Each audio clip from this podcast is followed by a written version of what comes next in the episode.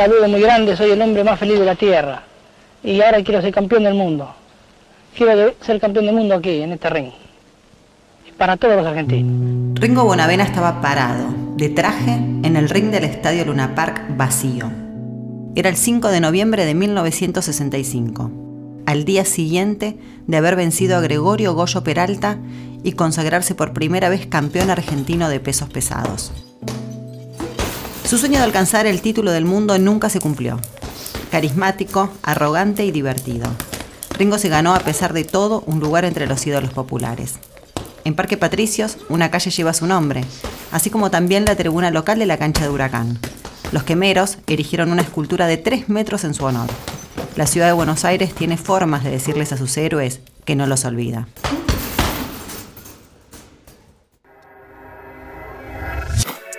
Soy Gisela Marciota. Acompáñame por Buenos Aires en este podcast de Gente en Movimiento.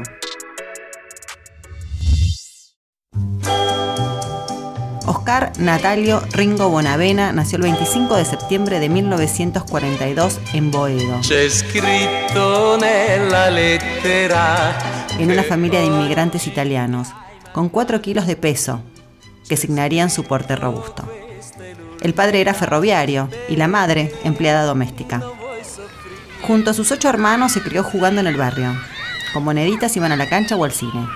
Para el carnaval, su madre lo disfrazaba de boxeador, porque era el disfraz más barato. Ringo llegó hasta sexto grado.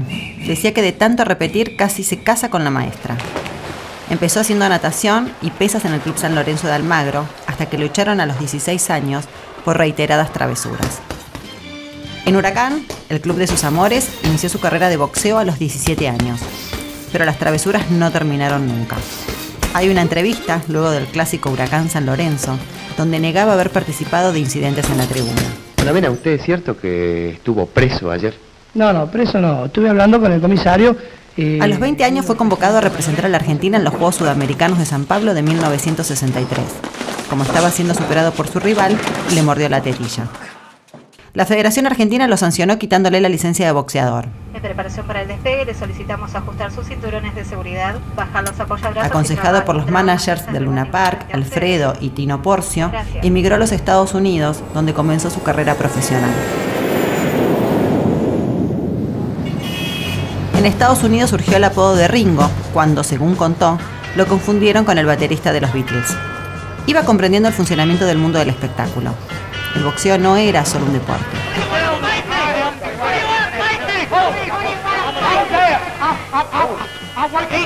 Vio a Mohamed Ali e imitó su estilo bocón y provocador para aparecer en los medios. ¿Qué es Bonavena? ¿Bonavena es un producto comercial del propio Bonavena?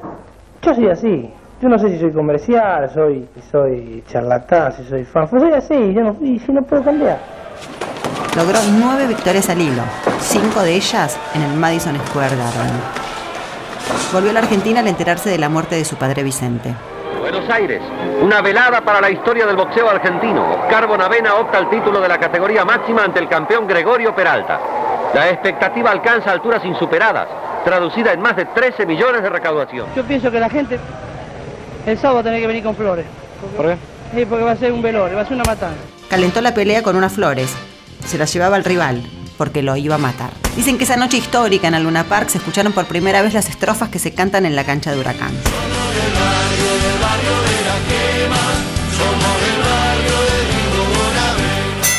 Ringo ganó en el quinto round.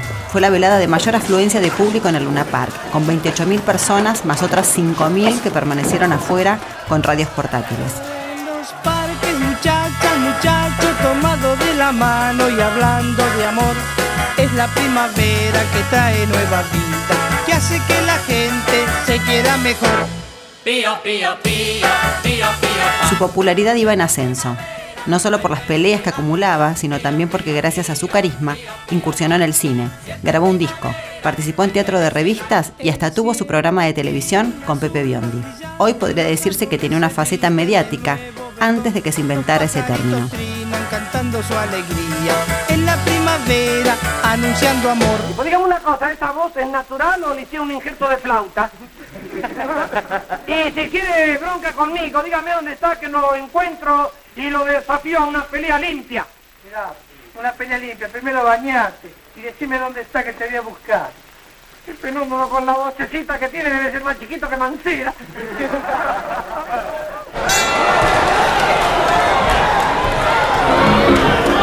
Oscar Bonavena enfrentó a Joe Frazier por la retaseada y dividida corona de los pesados. En 1966 tuvo su gran pelea con Joe Frazier en Nueva York.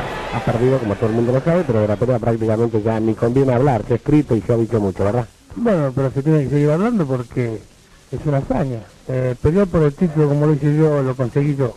La gente me vino a buscar a mí, acá hizo el contrato, me llevaron, peleé por un título mundial, peleé 15 rounds. Con el dinero que ganó en sus peleas le reconstruyó la casa a su madre, Doña Minga.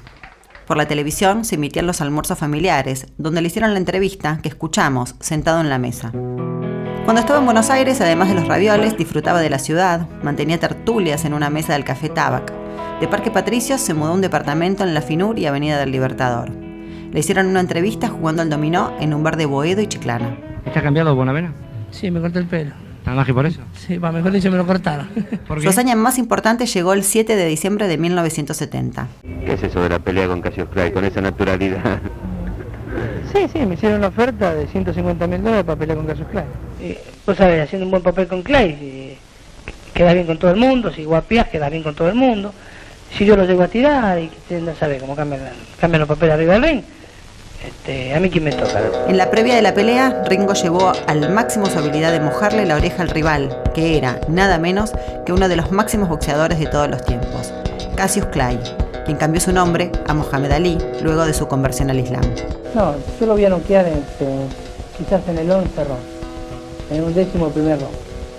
Voy a esperar que se canse y le voy a pegar abajo, le voy a pegar bien en el estómago y si puedo bolear en la cabeza. I will tell you Monday night in the first clinch. Ah, chicken, you feet, chicken. Beep, beep, beep, beep, chicken feet. Good deal. Keep talking. Chicken. Keep talking. Now I know you're going to get a woman. Clay, Clay. You Clay? I said Muhammad Ali. Clay? ¿En qué round dice que lo vas a terminar?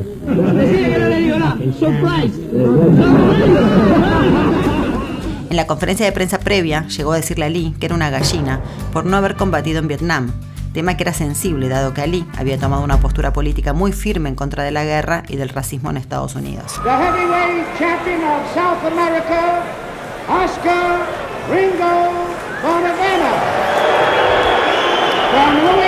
Kentucky, champion, Ali. There's the familiar shuffle step. Strange thing to see, ladies and gentlemen. You've not seen Ali like this before. He is the aggressive Bonavina is. Powerful, awkward, cumbersome, ponderous, but the aggressive. A left by Bonavena and it connected, believe me. Slip, slip, no knockdown, slip. Ringo logró derribar a Ali en el noveno round. Terminó perdiendo por nocaut en el round 15. En el ring le pidió perdón a Ali por haberle dicho gallina. Todo había sido para ponerlo nervioso, una mala pasada de su personaje de guapo.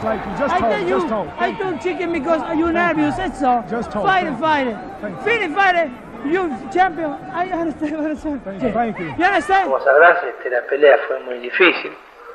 Eh, Clay es un gran boxeador. Mucha gente vino a seis a verme y, y. Yo cuando venía en el camino también por la Richeri, este, me alentó. La verdad que me siento este, eh, increíblemente feliz porque no lo esperaba.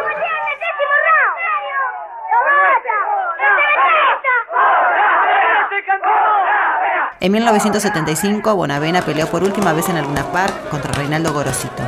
Ganó por puntos. Esa noche, Joe Montano, un puertorriqueño radicado en Nueva York, le ofreció un contrato de representación con la promesa de arreglarle una revancha con Ali.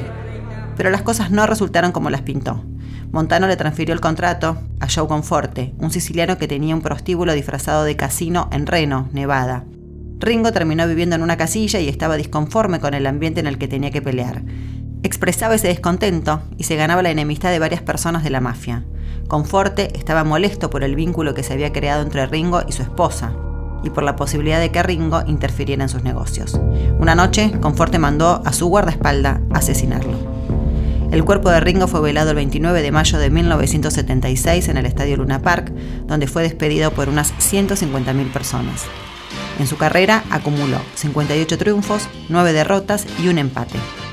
Cuando en 1997 la calle de Parque Patricio fue bautizada con su nombre, muchos sintieron que por fin Ringo estaba de nuevo en casa. Un saludo muy grande, soy el hombre más feliz de la tierra y ahora quiero ser campeón del mundo, para todos los argentinos. El cielo tiene un azul más brillante, los árboles se visten de nuevo verdor, los pajaritos trinan cantando su alegría, en la primavera anunciando amor. Pío, pío, pío.